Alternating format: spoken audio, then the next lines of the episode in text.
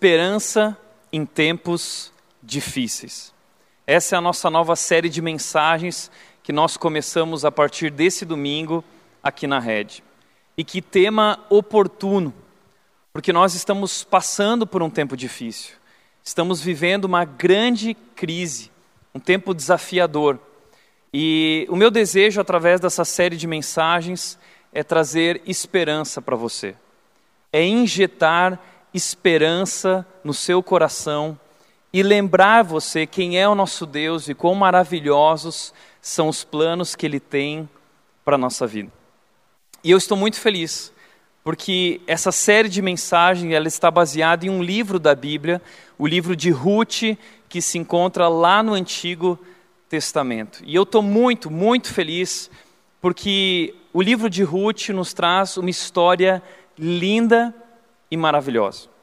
Na verdade, uh, nos traz uma história que é trágica em seu começo, mas é linda em seu desfecho. E o meu desejo, junto com você nessa história de Ruth, é que você possa entrar nessa história e se sentir realmente vivendo esse drama uh, do livro de Ruth, é, que é o drama um drama familiar, é, um, é, é uma crise profunda, que você possa experimentar, que você possa se identificar com tudo isso, que você possa voltar a mais de três mil anos atrás, quando essa história aconteceu, e aprender o que tudo isso tem a ver com as nossas vidas. Talvez você é uma pessoa que gosta de novelas. E a história de Ruth, ela se parece com uma novela.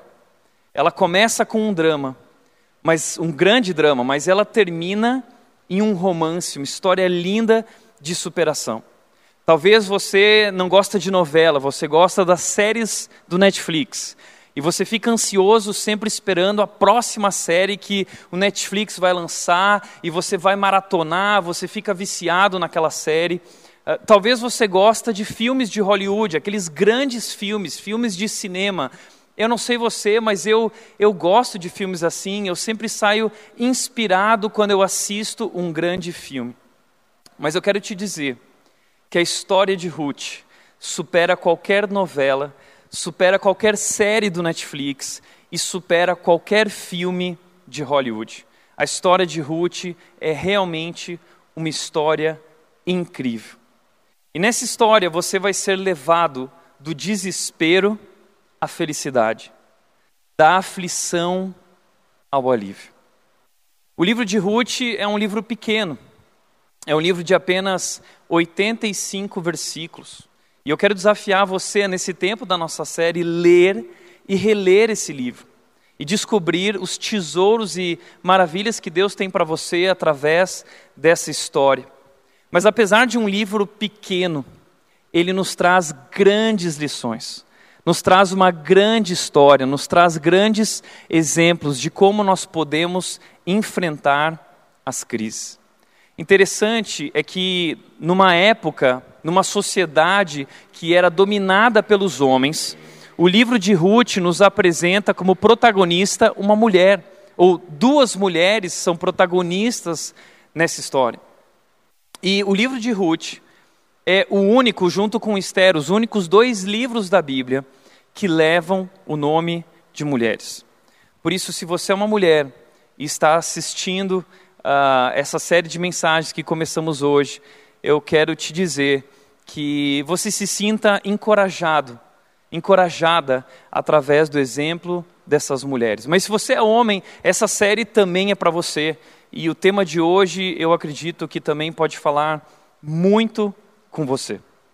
Vamos lá, eu quero te convidar a, a viajar junto comigo para essa época em que tudo isso aconteceu. Talvez você já conhece a história de Ruth, talvez você já conhece o final dessa história, o desfecho, mas eu quero te convidar a esquecer isso por um momento e, e entrar de fato nessa história e experimentar o que essas pessoas experimentaram. Essa história começa com um drama profundo, uma crise, um tempo de muita dificuldade.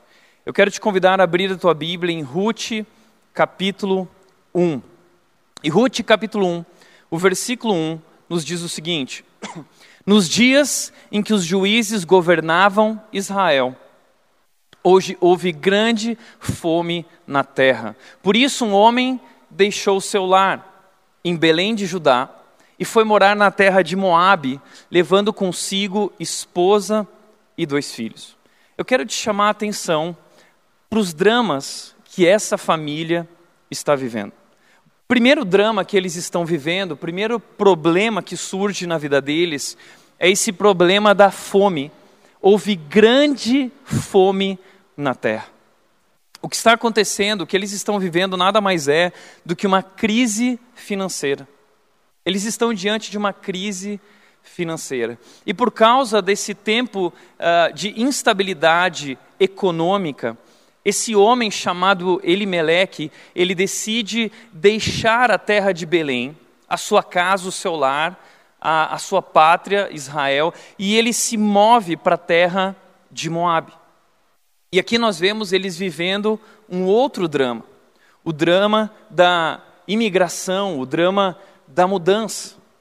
Eles estão mudando para uma terra que não é a terra deles, no meio de pessoas que não são sua família, que não são seus parentes, que não são o seu povo, que não são os seus amigos, um povo que vive de maneira muito diferente da maneira como eles vivem. É, é como ter que recomeçar, depois de já ter alcançado estabilidade, você vive uma crise que te obriga a viver uma mudança total, radical, e é isso que eles estão vivendo. Crise financeira e, diante dessa crise, mudanças. Mas o texto continua dizendo que esse drama ele vai se agravar. O texto continua dizendo o seguinte: o homem se chamava Elimeleque e a esposa dele, esse homem, se chamava Noemi. Os filhos se chamavam Malom e Quilion. Olha só que nomes interessantes. Se você está nesse momento aí de pensar o nome dos seus filhos, a gente está vivendo esse tempo que todo mundo quer pôr um nome bacana. Está aqui uma dica: Malom e Quilion. Esses eram os nomes dos filhos de Elimeleque e de Noemi. Mas diz que eles eram efrateus de Belém de Judá. Quando chegaram a Moabe, estabeleceram-se ali. Elimeleque morreu e Noemi ficou com os dois filhos. Então, após se mudarem, eles enfrentam um novo drama: o drama da morte de Elimeleque.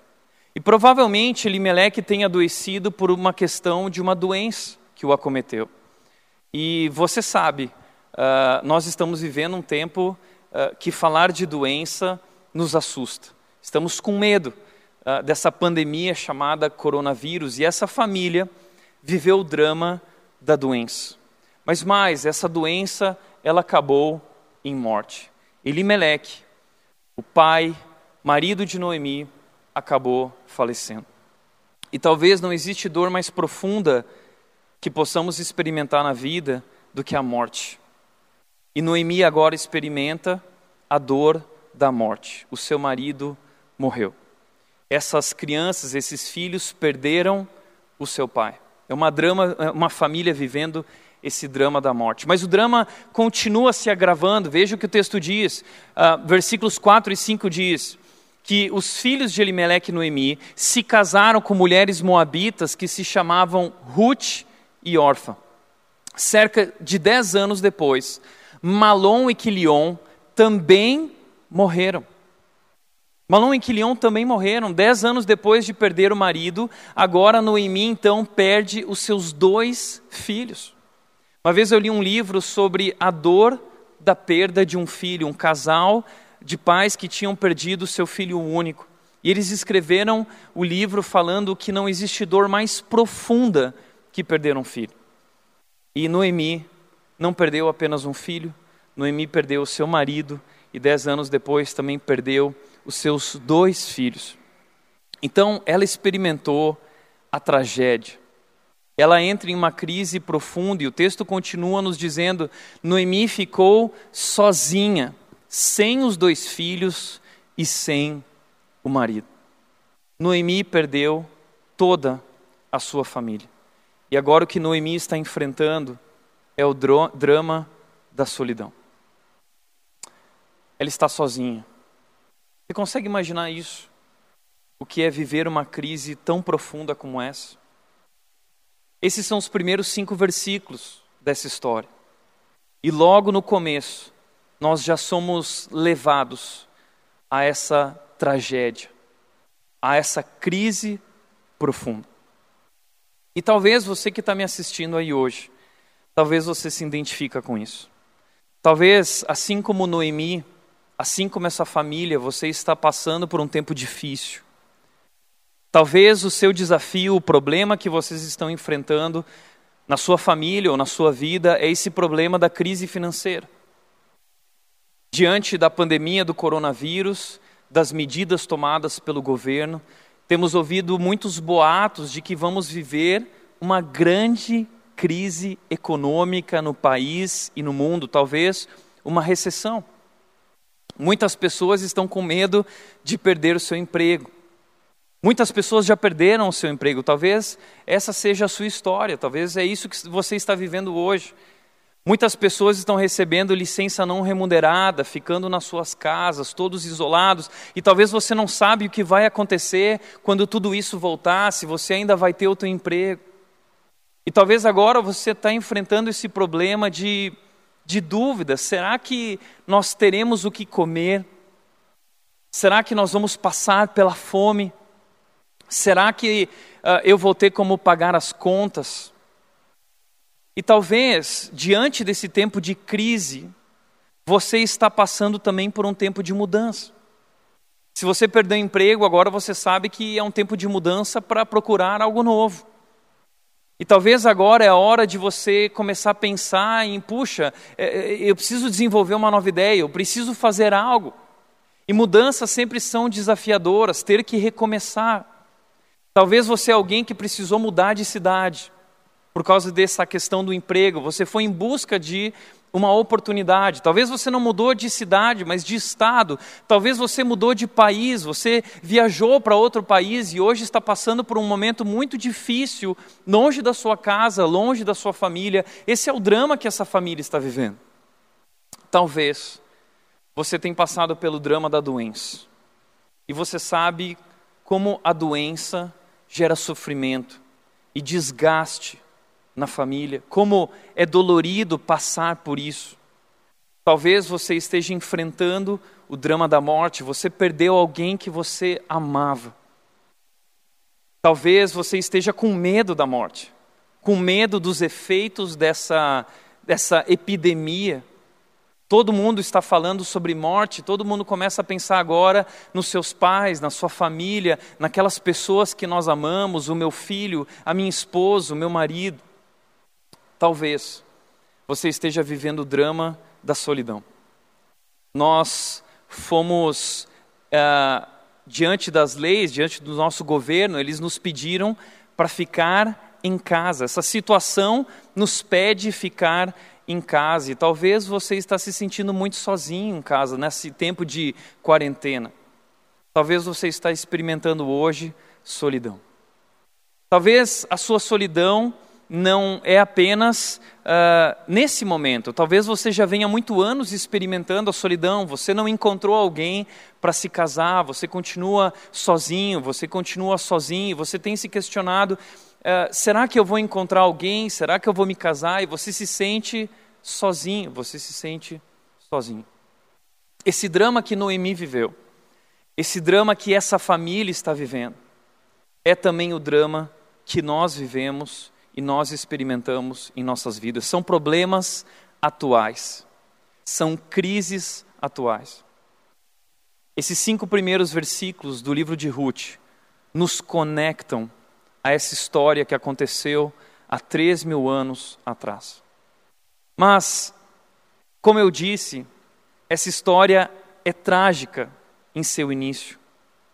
Uh, essa história é, é, é, é, em seu início é trágica, mas em seu desfecho ela é linda. Então eu quero te apresentar é, o que Deus vai fazer, como Deus vai agir através dessa história. E eu quero te chamar a atenção, porque no livro de Ruth, os protagonistas dessa história, nós temos aqui quatro personagens principais. Sabe quando o filme começa mostrando aqueles grandes atores protagonistas? Essa história, ela tem quatro grandes protagonistas. O primeiro protagonista é Elimelech, o pai dessa família, marido de Noemi. A segunda protagonista é a própria Noemi. A terceira protagonista se chama Ruth, uh, é uma moabita, uma das mulheres que se casou com os filhos de Noemi. E o quarto protagonista da nossa história é um homem que se chama Boaz. São quatro personagens. E é muito bacana essa história porque cada personagem dessa história vai ter uma reação diferente às mesmas situações, a esse tempo difícil, a esse drama. E o que nós vamos aprender, o livro de Ruth é um livro de contrastes. E nós vamos aprender como não reagir à crise. E vamos aprender como reagir à crise. Elimeleque e Noemi nos mostram como não reagir à crise. Ruth e Boaz nos mostram o que fazer em tempos difíceis e como vale a pena ter esperança. Então, esses são os nossos personagens. Mas existe um quinto personagem. E esse quinto personagem, ele é quase que oculto nesse livro. Mas a verdade é que o livro de Ruth não é sobre Elimelech, não é sobre Noemi, não é sobre Boaz, nem sobre Ruth. Esse livro é um livro sobre quem Deus é. Deus é o maior protagonista dessa história. Embora ele pareça invisível, embora ele esteja silencioso, ele está agindo, ele está se movendo, ele está construindo uma grande história por trás dessa tragédia. E o que nós vamos aprender sobre esse Deus, sobre o nosso Deus, que é o grande protagonista dessa história, são duas coisas, e durante a nossa série eu vou voltar e repetir isso constantemente, ok? A primeira coisa que eu quero que você saiba sobre quem é o nosso Deus e que você vai aprender nessa história é que Deus é soberano. Deus é soberano. O que significa isso? Efésios capítulo 1, versículo 11 diz que Deus faz as coisas conforme o seu plano. E ele faz todas as coisas acontecerem de acordo com a sua vontade. Sabe o que isso significa? Que Deus tem um plano e que Deus está no controle de todas as coisas. Ainda que não pareça, ainda que a gente não veja, ainda que a gente não ouça, ainda que a gente não sinta, Deus continua sendo Deus. E Ele está sentado sobre o trono, reinando e governando os céus e a terra. E nossas vidas estão em Suas mãos. Muitas vezes a gente não entende isso, mas a verdade é que Deus tem um plano inclusive através dos dramas e problemas que vivemos, inclusive através das crises que nós vivemos. Deus está no controle, ainda que as coisas fujam do nosso controle, elas continuam rigorosamente sob o controle de Deus. E eu quero te dizer que você não precisa ter medo desse Deus soberano. Porque uma segunda coisa que nós vamos aprender sobre esse Deus é que, além de ele ser um Deus soberano, ele é um Deus que é bom. Deus é bom. Romanos capítulo 8, versículo 28 diz que Deus faz todas as coisas cooperarem para o nosso bem. Tudo que Deus faz, em sua soberania e seu plano, é para o nosso bem, de acordo com o propósito que Ele tem. Então entenda uma coisa: Deus não faz aquilo que é o bem de acordo com a nossa visão, de acordo com aquilo que nós queremos. Deus faz o bem de acordo com aquilo que Ele quer para nós. E o que Deus quer e tem para nós é muito melhor do que nós possamos entender ou imaginar. Então, muitas vezes, nós não entendemos o que Deus está fazendo. E o que eu quero te dizer, através dessa história de Ruth, é que você não precisa entender. Você só precisa crer. Você só precisa confiar. E eu quero te chamar a atenção hoje uh, para o nosso primeiro personagem dessa história que se chama Elimelech. Elimelech, ele nos mostra como não reagir à crise. Sabe como Elimeleque reagiu à crise? Nosso primeiro personagem. Ele reagiu à crise fugindo da crise. Ele quis fugir dos problemas. Quando ele viu que a situação era uma situação de estabilidade econômica, diante daquela crise financeira, diante daquele tempo desafiador de fome, Elimeleque achou uh, que a melhor coisa era fugir. Ele estava diante de uma encruzilhada e ele tomou uma decisão. E talvez, se nós olharmos rapidamente de forma superficial, essa parece a decisão certa. Elimeleque nos parece simplesmente um homem uh, que decide fazer algo para ajudar a sua família. Ele precisa fazer algo e ele decidiu se mudar para Moab. Mas a escolha de Elimeleque foi uma escolha precipitada. E foi uma escolha muito perigosa, que colocou a sua família em perigo e colocou a sua família em uma situação de muito sofrimento. E o que eu quero te mostrar através do exemplo de Elimelech é que fugir do problema nunca é a solução para o problema. Fugir da crise, dos problemas que você está enfrentando, nunca é a solução para o problema ou a solução para a crise. Mas sempre parece o caminho mais fácil. E nós gostamos do caminho mais fácil, não é verdade? A gente gosta de encontrar um atalho, um caminho mais curto, que na nossa visão será menos doloroso, mas a verdade é que o caminho mais curto, o caminho mais fácil, muitas vezes é o caminho mais doloroso. É o caminho que traz consequências ruins. E eu, eu quero te mostrar isso, mas talvez você é uma pessoa que, que diante de uma crise também faz isso. A gente pode olhar para Elimeleque e julgar Elimeleque, mas muitas vezes nós agimos da mesma maneira. Talvez você enfrentou problemas no casamento ou está enfrentando. E qual é a primeira coisa que você pensa? Eu vou pular fora desse casamento. Eu não preciso passar por isso. Eu acho que sozinho eu fico melhor, ou sozinho eu estaria melhor. Eu acho que se eu encontrar uma outra pessoa que eu ame de verdade, ou que me ame de verdade. A verdade é que você está fugindo do problema. Talvez você tenha enfrentado problemas com os seus pais. E você não está mais conseguindo conviver com isso, você acha que a melhor coisa é pular fora, é sair, é viver sozinho, é fugir desse problema.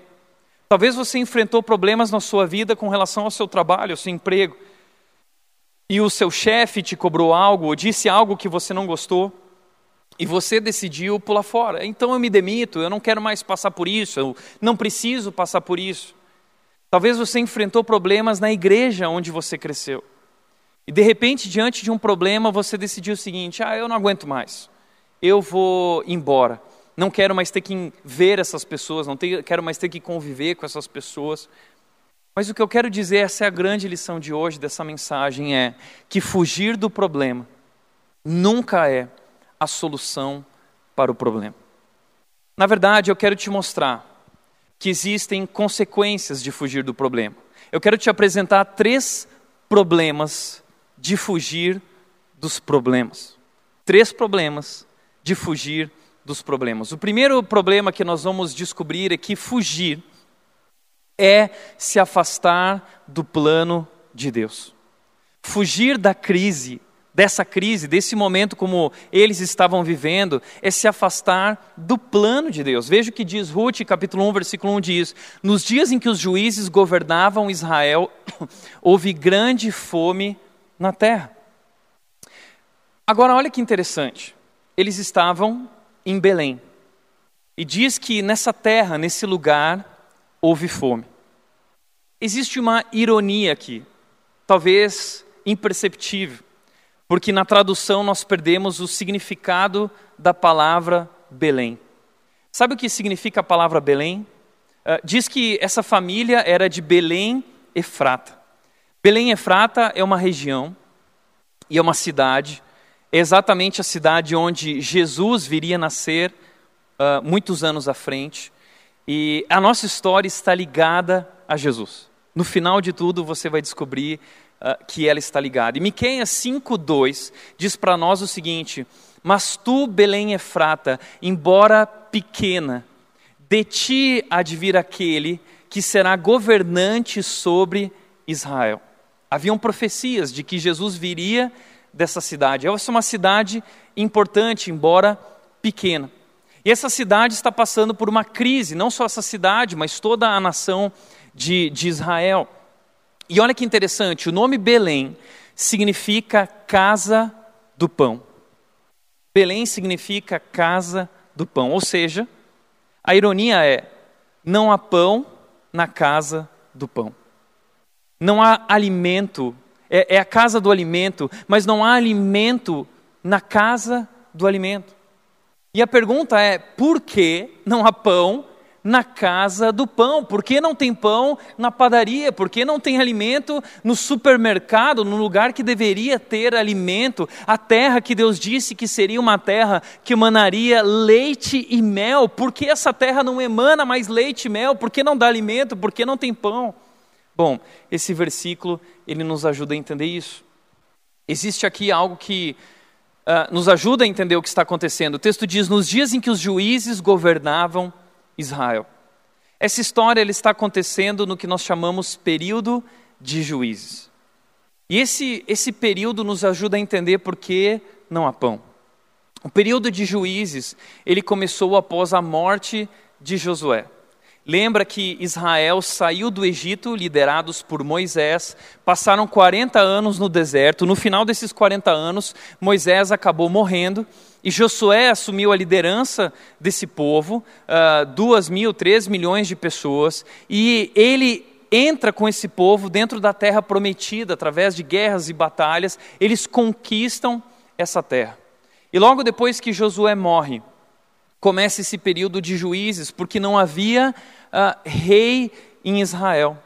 Então, eles eram governados por líderes, por juízes.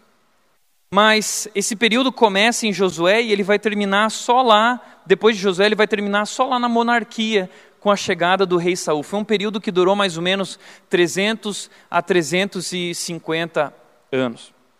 E esse período foi talvez o período mais difícil da nação de Israel. Um período trágico algo para ser esquecido e riscado da história de Israel. Talvez a história desse período de juízes deveria ser proibida para menores de 30 anos, porque é uma história sanguinária. Por quê? Porque esse povo abandonou a Deus. E eles estão vivendo crise por terem abandonado a Deus. Eu gosto muito de como uh, o autor de Juízes define esse período. O livro de Ruth vem logo depois de Juízes. E o primeiro, o último versículo, uh, antes de, de, de Ruth, ele diz para nós o seguinte, definindo esse período de Juízes. É o último versículo desse livro. E ele diz, Juízes 21, 25. Naquela época, não havia rei em Israel, e cada um lhe fazia, cada um fazia o que lhe parecia certo. Cada um fazia aquilo que achava que era melhor para si mesmo. Cada um fazia de acordo com aquilo que era certo aos seus olhos. O problema é que, ao fazerem isso, eles estavam desprezando a vontade de Deus. Eles estavam abandonando os mandamentos de Deus. Eles estavam vivendo longes e distantes do plano de Deus. E isso aconteceu várias vezes é o que nós chamamos de ciclo de juízes. Talvez você já tenha ouvido falar sobre esse ciclo de juízes. Que ciclo é esse? O texto diz: a, a, o ciclo de juízes é o seguinte: eles desobedeciam a Deus, abandonavam a Deus, rejeitavam a Deus os mandamentos e decretos de Deus. E por causa disso, então, Deus trazia disciplina sobre eles através de crise através de uma crise. E aí, nesse tempo de crise, em que eles perdiam tudo, Tempo de, o período de juízes foi um tempo de instabilidade econômica, moral, espiritual. E nesse tempo de declínio, então, no desespero, eles clamavam a Deus, eles se arrependiam do seu pecado e eles se voltavam para Deus. E então Deus, tão misericordioso e amoroso, trazia libertação. E aí as coisas ficavam bem de novo. Aí novamente tinha alimento. E o que acontecia? Depois de um tempo, eles voltavam a se esquecer de Deus e eles voltavam a viver uma crise e aí eles se arrependiam. Então, esse é o ciclo de juízes que foi acontecendo várias vezes. Israel viveu uma montanha russa. ora bem com Deus, ora muito mal e passando pela crise, e, e talvez isso representa muito do que nós vivemos também em nossas vidas. Nós vivemos essa montanha russa. Muitas vezes, quando as coisas estão bem, nós nos esquecemos de Deus. E aí, quando as coisas pioram, porque nos afastamos do seu plano e da sua vontade, e fizemos as coisas do nosso jeito, que a gente achava que era melhor para nós, então, de repente, nós nos vemos numa crise, sofrendo as consequências de nossas escolhas erradas, clamamos a Deus, o Deus misericordioso nos liberta. Esse ciclo também se repete, infelizmente, muitas vezes em nossa vida. Então, uh, o que eu quero te mostrar através disso é que o que eles estão vivendo nesse texto, o texto diz: houve grande fome na terra. Esse não é um problema geográfico, não é um problema naquela terra. Esse problema, na verdade, é um problema muito mais profundo. É um problema espiritual. É a disciplina de Deus essa crise faz parte do plano de Deus, e isso é uma das coisas que eu quero que você entenda através dessa série: que crises também fazem parte do plano de Deus. Mas Deus tem um propósito através dessas crises, Deus quer nos aproximar dele através da crise. Mas o que Elimeleque faz é justamente o contrário daquilo que era o propósito de Deus através da sua crise. Ao invés de se aproximar de Deus, ao invés de reunir sua família, entender que esse problema é um problema com Deus, nós precisamos buscar a Deus. Praticando o que segundo a Crônica 7,14 dizia: se o meu povo se humilhar e orar, e me buscar, e se converter do seu mau caminho e voltar para mim, do céu eu o ouvirei, eu perdoarei os seus pecados e eu curarei a sua terra. Esse era o caminho certo. Porque a crise que eles estão vivendo é um problema com Deus. É disciplina de Deus. Deuteronômio 28, versículo 15 diz o seguinte: Se vocês uh, rejeitarem me ouvir, se vocês rejeitarem ouvir a Deus, se vocês abandonarem uh, e não obedecerem os meus mandamentos e decretos, uh, eu vou trazer para vocês as seguintes maldições. E aí o versículo 16 diz o seguinte: a cidade e a, a cidade de vocês e a colheita de vocês, os campos de vocês vão sofrer maldição. Versículo 17 diz que a cesta de frutas e a tigela de amassar o pão sofrerá maldição.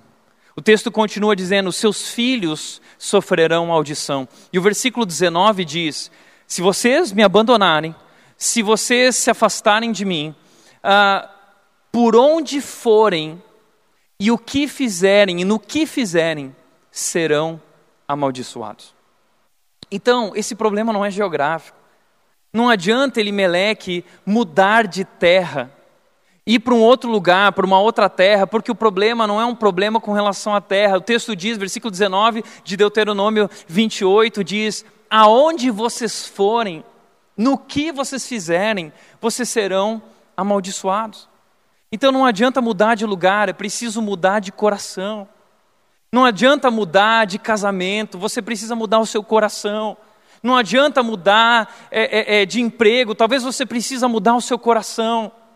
Não é uma questão de mudar de igreja, é uma questão de mudar o seu coração. E sabe qual é o problema? A decisão de Elimeleque é, é precipitada, é uma escolha perigosa, porque essa é a terra prometida e ele decide migrar para uma terra não prometida. E as bênçãos de Deus, o cuidado de Deus está sobre essa terra. Vocês são o meu povo, essa é a terra que eu lhes dei. E de repente Elimeleque decide sair dessa terra que é prometida para uma terra não prometida no meio de um povo que não conhece a Deus, que são os moabitas. Os moabitas são inimigos de Israel. Os moabitas são um povo opressor. Em certo período, no momento de juízes, Uh, o rei de Moab veio e, e, e, e, trouxe escravidão, tornou Israel escravo durante 18 anos. Eles sofreram na mão dos Moabitas, mas agora Elimeleque acha que a melhor coisa, porque Moab está passando por um, um bom momento em suas terras, então Elimeleque decide ir viver no meio desse povo inimigo de Deus. Sabe que muitas vezes nós somos como Elimeleque. Muitas vezes, diante da crise, nós escolhemos o conforto e a estabilidade, ao invés de fidelidade. Elimeleque, ele decide buscar estabilidade, ao invés de buscar fidelidade. Muitas vezes é isso que nós fazemos. O que ele faz é se afastar do plano de Deus, porque o plano de Deus é a crise. Deus queria que esse povo, através dessa crise, despertasse e se voltasse para Ele. Por isso, eu gosto muito quando o Tim Keller ele diz o seguinte: você não percebe que Jesus é tudo o que você precisa até Jesus ser tudo o que você tem. Pergunta: por que Deus uh, nos disciplina? Por que Deus tira o alimento? Por que Deus tira o pão? Que Deus é esse que tira o pão? Sabe por quê? Porque esse povo não entenderia que Deus é tudo que eles têm, até que de fato, uh, uh, uh, tudo que eles precisavam, até que de fato Deus fosse tudo que eles tinham.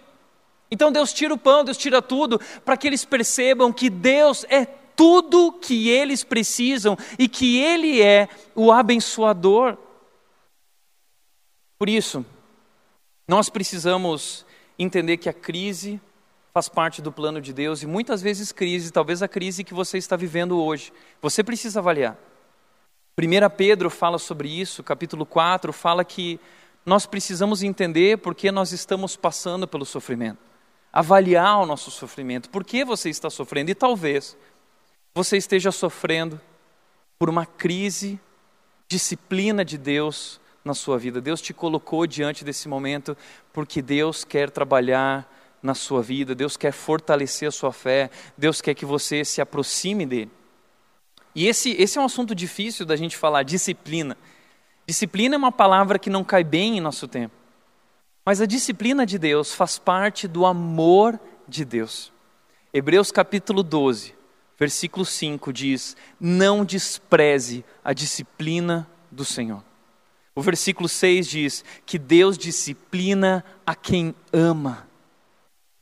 O versículo 10 diz que a disciplina de Deus sempre, sempre visa o nosso bem, para que nós participemos da sua santidade, ou seja, Deus permite crises e dificuldades para trabalhar em nós, para que a gente possa se tornar parecido com Ele. Deus está querendo nos tornar a nossa melhor versão, mas a nossa melhor versão é a versão da santidade, aquela versão que se parece com Jesus. E é isso que Deus está fazendo. É isso que significa Romanos 8, 28. Todas as coisas cooperam para o bem daqueles que amam a Deus, de acordo com o seu propósito. O propósito dele é nos fazer conforme a imagem do seu filho. Então a disciplina visa o nosso bem. O versículo 12, o versículo 11 de Hebreus, capítulo 12, diz que nenhuma disciplina no momento é boa. Não é boa no momento, mas depois produz fruto de justiça e de paz. Sabe que eu entendo isso muito bem porque eu enfrentei, eu passei pela disciplina com meus pais muitas vezes. Eu fui uma criança que aprontei bastante. E eu lembro que às vezes a gente estava num lugar como família e eu aprontava e algo que eu sabia que não estava correto, estava desobedecendo aos meus pais e aí meu pai falava assim: "Tiago, quando nós chegarmos em casa, a gente conversa". E naquela hora eu já entendi o que aquilo significava. Meu pai às vezes nem precisava falar, às vezes meu pai só olhava para mim e eu já entendi o recado. Ok, estou ferrado, estou ferrado. E, e, e nesse momento eu entrava em desespero, porque a disciplina não é boa, nós queremos evitar a disciplina. O problema aí o que, que eu fazia? Naquela hora eu virava Jesus. Não, pai, ah, e falava versículos, o Senhor é meu pastor e nada me faltará, pai. Queria chamar a atenção dele, queria impressionar ele. Ah, aí no meio do caminho, na viagem, eu começava a dormir no carro de volta para casa, achando assim, não, agora eu estou dormindo, ele não vai me disciplinar. Não, eu chegava em casa, ele lembrava, falava assim, pode acordar, você para com essa palhaçada aí que você vai apanhar agora. E, e muitas vezes eu chegava diante dele dizendo, pai, não, por favor, me perdoa, eu te te amo, não faz isso, por favor. E meu pai dizia: Filho, eu quero que você entenda uma coisa. A disciplina para mim é tão difícil quanto para você. E, e, na verdade, isso dói mais em mim do que em você. Mas eu estou fazendo, eu estou te disciplinando, porque eu te amo. E no momento nunca foi bom, mas hoje eu olho para trás e eu vejo que produziu um fruto bom fruto de justiça e fruto de paz. É por isso que Deus nos disciplina, porque Deus nos ama e porque Deus tem o melhor para nós. E muitas vezes Deus tira, como nós, como os pais muitas vezes tiram, tira o celular do filho, tira a televisão do filho, tira o Netflix do filho, tira o computador do filho como uma disciplina. Muitas vezes Deus tira coisas e permite crises na nossa vida, para que a gente perceba que Jesus é tudo que a gente precisa. Segundo problema de fugir é que fugir é não confiar em Deus. Fugir é não confiar em Deus. Ruth, capítulo 1, versículo 1 e 2 diz: Por isso um homem deixou seu lar em Belém de Judá e foi morar na terra de Moabe, levando consigo esposa e dois filhos. O homem se chamava Elimeleque. Olha que interessante, nós temos algo interessante aqui. Uh, sabe o que significa o nome de Elimeleque? O nome de Elimeleque significa Deus é meu rei. Deus é meu rei. Só que esse é o nome de Elimeleque e ele deveria agir de acordo com aquilo que ele é, de acordo com a sua identidade, de acordo com o seu chamado, de acordo com aquilo que ele acredita e de fato é, mas ele não age de acordo com o seu nome nem de acordo com aquilo que ele é. Elimeleque, ele age do seu jeito. Ele faz as coisas ah, ah, como no período de juízes, aquilo que ele achou que era melhor para sua família. Lembra aquela música do Frank Sinatra? I did it my way. Eu fiz do meu jeito. Elimeleque estava cantando essa música e dizendo: Eu fiz do meu jeito. Isso descreve o período de juízes. Eu fiz do meu jeito. Mas isso descreve também o nosso tempo. Muita gente chama o nosso tempo de pós-modernidade. O nosso problema é a pós-modernidade, porque na pós-modernidade cada um faz o que acha que é melhor para si mesmo. Não existe mais uma verdade absoluta, cada um acredita no que quiser, não existe certo ou errado, existe o que é bom para você. Não é isso que diz a pós-modernidade? Pois bem, esse não é um problema da pós-modernidade. Esse problema não se chama pós-modernidade. Esse problema se chama pecado. Esse é o problema do pecado. Foi isso que Adão fez naquele jardim. Adão poderia dizer: Eu fiz do meu jeito. Eu não fiz do jeito de Deus. É isso que é o pecado. E o que o que Elimeleque está fazendo está mostrando para nós que apesar do seu nome ser Deus é o meu rei, Deus não é o seu rei. Talvez o que ele está dizendo através das atitudes dele é eu sou o rei. Eu sei o que é melhor para mim. E sabe que muitas vezes nós agimos assim também como Elimeleque. Nós dizemos que Deus é nosso rei, nós cantamos que Deus é Senhor sobre nossas vidas, sobre tudo. Nós cantamos e declaramos que confiamos em Deus, mas na prática, nós agimos como se não confiássemos. Nós nos declaramos cristãos, mas muitas vezes agimos como ateus na prática. Na prática, muitas vezes Deus não faz parte das nossas decisões. Na prática, não colocamos Deus à frente das nossas escolhas. Muitas vezes, na prática, nós somos isso. Eu sou rei, eu sei o que é melhor para mim, e ao invés de nós buscarmos viver a vontade de Deus para as nossas vidas, nós buscamos viver de acordo com a nossa vontade. Esse é o nosso grande problema. E sabe que a crise, ela revela o que há dentro do nosso coração. É por isso que muitas vezes Deus permite crises para mostrar a realidade sobre o nosso coração, sobre o que existe dentro de nós. Porque a realidade sobre a sua vida talvez não tenha muito a ver com aquilo que você diz ou canta, mas tem a ver com aquilo que está dentro do seu coração. E crises, crises mostram a realidade do que existe dentro de nós. Como você reage às crises? Como você tem reagido à crise no seu casamento? Como você tem reagido a essa pandemia? Como você tem reagido à crise financeira? Como você tem reagido ao medo? Isso mostra quem você é, como anda o seu coração e muitas vezes quão distante de Deus nós estamos. E foi isso que essa situação de crise revelou sobre Elimelec, um homem que era parecido com o seu tempo, que fazia de acordo com aquilo que ele achava melhor. A pergunta que eu quero te fazer é a seguinte: diante da crise, diante da crise financeira, como você lida com as finanças? Qual é a primeira coisa que você corta do seu orçamento? Diante de uma crise no casamento, qual é o primeiro pensamento que vem à sua mente? Diante de uma crise de solidão, você não encontra alguém para se casar. Como você lida com isso? Como você reage a isso? E talvez você reaja a isso ah, procurando uma pessoa que não é cristã para casar. Você sabe o que Deus fala sobre isso. Mas diante da crise, muitas vezes, nosso coração mostra que nós não confiamos de fato em Deus. E Deus faz isso.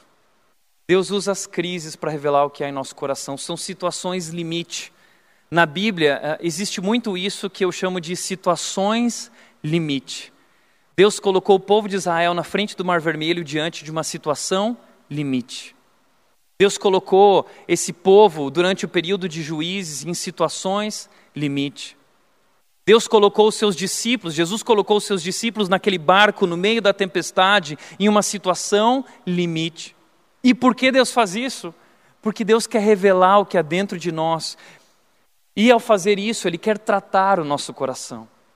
Ele quer derramar sobre nós o seu amor transformador, ele quer revelar também quem ele é ao abrir o mar vermelho, ao andar sobre as águas, ao trazer esse povo para a terra prometida, ao guiá-los através do deserto, dando-lhes pão, dando-lhes o maná, dando o que comer, dando o que beber. Deus quer nessas situações limites mostrar que ele é realmente Deus e que ele é poderoso e que ele é bom e que ele está no controle de todas as coisas. Por isso, como disse Wayne Stiles, ele diz: Deus nos conduz de acordo com as necessidades do nosso coração e não de acordo com os nossos desejos. Deus não nos guia de acordo com os nossos desejos. Deus nos guia de acordo com as necessidades do nosso coração.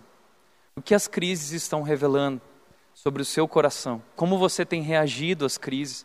Você confia em Deus, você consulta a Deus, você busca a direção de Deus. Provérbios capítulo 3, versículo 5 diz: Confie no Senhor de todo o teu coração e não te apoies em teu próprio entendimento mas reconhece o Senhor em todos os teus caminhos e Ele endireitará as tuas veredas, Ele te levará na direção certa. Davi disse no Salmo 16, 11: Tu me mostras o caminho que conduz à vida. O plano de Deus para as nossas vidas é perfeito. Romanos 12, 2 diz que a sua vontade para nós é boa, agradável e perfeita. Nunca duvide do plano de Deus. Deus tem o melhor para você. 29, Jeremias 29, 11 diz o seguinte: Deus diz: Eu é que sei os planos que tenho para vocês, são planos de fazê-lo crescer e prosperar e encontrar paz. Eu é que sei os planos que tenho para você. Deus tem o melhor para a sua vida. E nós precisamos aprender a confiar em Deus. Terceiro e último lugar, eu gostaria de dizer que fugir, o terceiro problema de fugir dos problemas, é que fugir agrava o problema. O versículo termina dizendo, o texto, eles diz, eles se casaram com mulheres moabitas que se chamavam Ruth e Orfa. Cerca de dez anos depois, Malom e Quilion também morreram. Noemi ficou sozinha, sem os dois filhos e sem o marido. Ou seja, nessa terra de Moabe, os filhos de Elimeleque decidiram se casar com mulheres moabitas. E isso era abominável aos olhos de Deus. Mas são decisões erradas, porque escolhas erradas levam a escolhas erradas. A Bíblia diz que um abismo leva a outro abismo.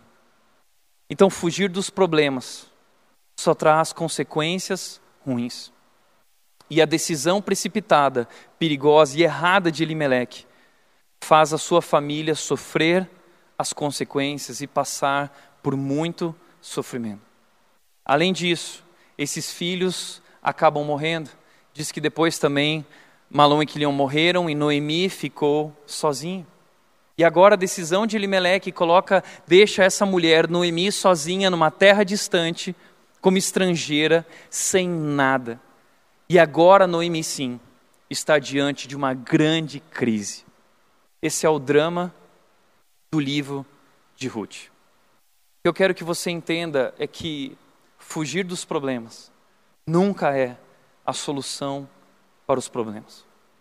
Mas nós temos esse costume de buscar um atalho, buscar um caminho mais fácil, aquilo que a gente acha que é melhor. A Bíblia diz: a caminho que parece certo ao homem, mas no final conduz à morte. E talvez você esteja sofrendo as consequências pelas decisões que você tomou. Talvez a situação na sua vida tenha se agravado. Porque o problema não era o seu casamento, talvez o problema era você, o seu coração, e Deus queria tratar, Deus quer corrigir. Por isso, ah, talvez você esteja vivendo isso. Talvez você olhe para a sua vida hoje e você vê que você se afastou de Deus, as coisas se agravaram e, e é sempre assim. Talvez a pergunta que você faz agora é: Tiago, o que eu faço? o que eu faço? Eu quero te dizer o que fazer para encerrar mostrando um versículo. Versículo 6. Ruth, capítulo 1, versículo 6 diz o seguinte: Quando Noemi soube em Moabe que o Senhor viera em auxílio do seu povo, dando-lhe alimento, decidiu voltar com suas duas noras para sua terra. O versículo 6 nos mostra que Deus veio em auxílio ao seu povo. Deus abençoou novamente o seu povo, Deus libertou o seu povo daquela crise. E entenda uma coisa: a solução para o nosso problema sempre está em Deus. A solução para aquilo que você está vivendo está em Deus. Olhe para cima, é de lá que vem o nosso socorro.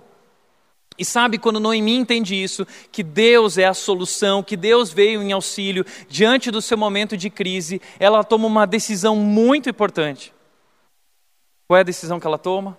Ela decidiu voltar. E o que eu quero te dizer é que talvez essa é a decisão que você precisa tomar hoje. Porque é isso que Deus tinha dito para aquele povo. Se o meu povo, segundo a Crônica 7,14, se humilhar e orar, e me buscar, e se converter do seu mau caminho, voltar para mim, dos céus eu o ouvirei, perdoarei o seu pecado e curarei a sua terra. Você pode se humilhar. Esse decidiu voltar pode uh, uh, para nós servir, ser entendido como em nossas vidas o arrependimento, o quebrantamento se humilhar, orar e buscar a Deus e voltar-se para Deus. Lembra daquela história no Novo Testamento daquele jovem conhecido como filho pródigo? Bom, o filho pródigo, ele também tomou uma decisão precipitada, perigosa, uma decisão errada. Ele também decidiu fazer do jeito dele, porque ele achou que o jeito do pai não era o melhor. Ele sabia o que era melhor para ele e como ele deveria gastar o dinheiro dele. Então ele pede para o pai todas as coisas, e ele sai e ele gasta e ele abusa, e ele perde tudo, ele perde os amigos e tudo que ele tinha. E o que lhe resta é um trabalho cuidando de porcos, servindo porcos. E aquela é a sua comida. E o texto bíblico lá no Novo Testamento diz que quando ele sentiu o gosto amargo daquela comida, ele se lembrou como havia pão na casa do seu pai. E sabe o que é a decisão ah, que ele toma? O texto bíblico diz: caindo em si, ele percebeu, ele tomou uma decisão.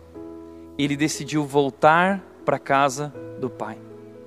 E o pai o recebe com muito amor, com uma festa, porque esse é o nosso Deus. E uma palavra que você vai descobrir nesse livro de Ruth uma palavra que nós vamos trabalhar ao longo dessa série, é uma palavra em hebraico que se chama Resed. Resed. Sabe o que significa essa palavra? É essa misericórdia de Deus. É esse essa graça de Deus derramada sobre as nossas vidas que nós não merecemos. É esse Deus que abre a porta quando nós voltamos. É esse Deus que faz uma festa, é esse Deus do ousado amor, recebe, é esse ousado amor de Deus por nós, esse amor incondicional. E Deus. Por isso que eu quero te dizer é que talvez chegou a hora de você voltar para casa. Chegou a hora de você se voltar para Deus. Chegou a hora de talvez você voltar para sua família. Chegou a hora de talvez você voltar para o seu marido, para sua esposa, para os seus pais. Talvez chegou a hora de você voltar para sua igreja. É hora de voltar e enfrentar o problema. Voltar para o lugar de onde você nunca deveria ter saído.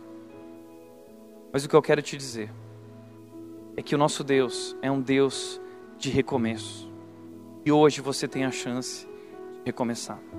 Por isso, para refletir e praticar, primeiro lugar, as crises fazem parte do plano de Deus e são usadas para fortalecer a nossa fé. Elas revelam o que há dentro de nós.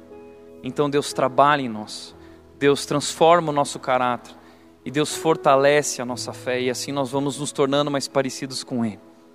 Estamos sendo forjados através das crises. Por isso Pedro disse: não estranhem as crises entre vocês. Por isso Tiago, capítulo 1, diz: tenham por motivo de alegria o passar por todo tipo de provação, porque é através dessas provações e crises que Deus está trabalhando em nós, nos fazendo amadurecer. Segundo lugar, não, não importa quão longe você está, Jesus te convida hoje para voltar e recomeçar. Não importa o que você fez, não importa qual é a sua história, não importa qual é o teu pecado, não importa qual é o tamanho do problema que você está vivendo, o tamanho do drama, talvez hoje a sua vida se resume como a vida de Noemi, você está vivendo uma tragédia. Eu quero te lembrar que o nosso Deus é o Deus que transforma tragédias em lindas histórias. E é isso que ele vai fazer na vida de Noemi, na vida de Ruth, e é isso que ele quer fazer também na sua vida. Mas talvez você precisa voltar para ele, voltar o seu coração para ele e recomeçar. O nosso Deus é um Deus de recomeços, e em Jesus sempre há uma oportunidade para recomeçar. Deus ama você. E terceiro e último lugar, eu quero dizer que crises são excelentes oportunidades para ensinarmos a nossa família a confiar em Deus. O momento que nós estamos vivendo como país, o momento que nós estamos vivendo no mundo, essa crise, esse drama, as, as incertezas que estamos vivendo, são um excelente momento para nós ensinarmos nossos filhos a amar a Deus e a confiar em Deus. Mas eu quero chamar a atenção especialmente para você, homem. Porque eu acredito que você, homem, foi chamado para liderar a sua família nesse momento. E liderar a sua família espiritualmente. E eu lembro que meu pai fez isso.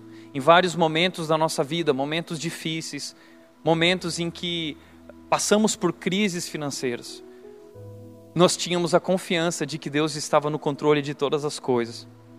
Porque meu pai reunia a nossa família e ali nós orávamos juntos. Na nossa casa nós praticávamos o culto doméstico. Toda semana meu pai reunia a família e nós tínhamos o culto doméstico. E eu quero que você entenda o poder da palavra de Deus e o poder do exemplo.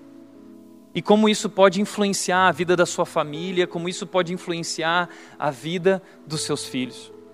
Uma coisa que marcou muito minha vida é o versículo do casamento dos meus pais que descreve a relação que eles têm com Deus. Salmo 31, 13, que diz o seguinte: Porque tu és a nossa rocha e a nossa fortaleza, por causa do teu nome, porque tu és Deus, soberano, bom, tu nos conduzirás e guiarás.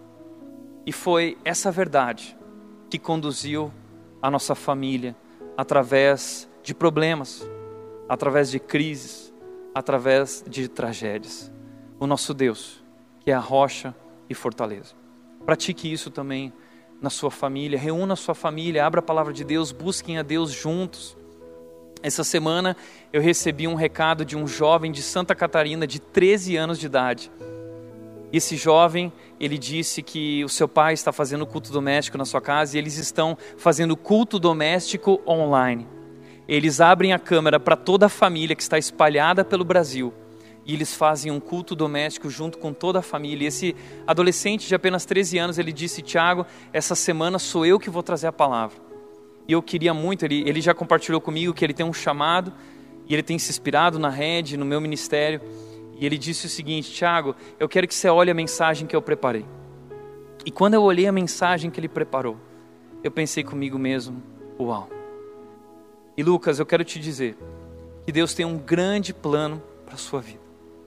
E que legal que você tem se dedicado a Deus, mas sabe que a vida do Lucas é reflexo da vida dos seus pais que estão buscando a Deus. E se você quer ver os seus filhos buscando a Deus como Lucas e como outros Lucas e Tiagos, dedique-se a liderar espiritualmente a sua família e ensiná-los a confiar nesse Deus durante esse momento desafiador. Assuma a liderança espiritual do seu lar. Esse é o meu desafio a você que é homem. E esse é o meu desafio a todos vocês que estão conectados assistindo essa mensagem. Que você possa ter esperança nesse tempo difícil. Que você possa avaliar tudo o que você está vivendo. Que você possa colocar o seu coração diante de Deus, se voltar para Deus. E Deus vai curar, restaurar e transformar a sua vida. Amém? Quero te convidar a fechar os olhos e eu quero orar para você.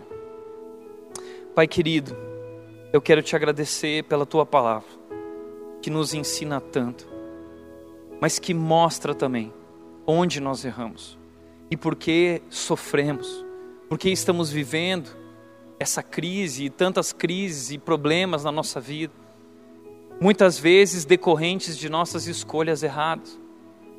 E o Senhor não nos abandonou, o Senhor não se afastou de nós, fomos nós que nos afastamos de Ti, e isso trouxe consequências. Mas Deus, como é bom saber que o Senhor é o Deus do reset, o Deus de amor, do ousado amor, o Deus de grande misericórdia, Deus que não nos trata conforme os nossos pecados, Deus que deu a vida por nós naquela cruz. Nós te agradecemos pelo teu amor, Deus, e nós queremos nos voltar para ti e queremos aproveitar esse tempo difícil para te buscar, te buscar em nossas casas, em nossos lares. E esse é o desafio que nós assumimos, Deus. Nós queremos ser fiéis a Ti, nós queremos nos dedicar a Ti e nós queremos ser transformados por Ti. Deus, usa essa série em nossas vidas durante esse tempo e cuida de cada um, Deus, que está do, aí do outro lado da televisão, do celular, assistindo essa mensagem. Que o Senhor os abençoe. Essa é a minha oração, em nome de Jesus. Amém. Eu agradeço a você que esteve conectado nesse tempo, no nosso culto online, hoje aqui. Eu espero que Deus tenha falado com você e que você tenha entendido o quanto Deus te ama. Deus te abençoe, uma excelente semana e até o próximo domingo.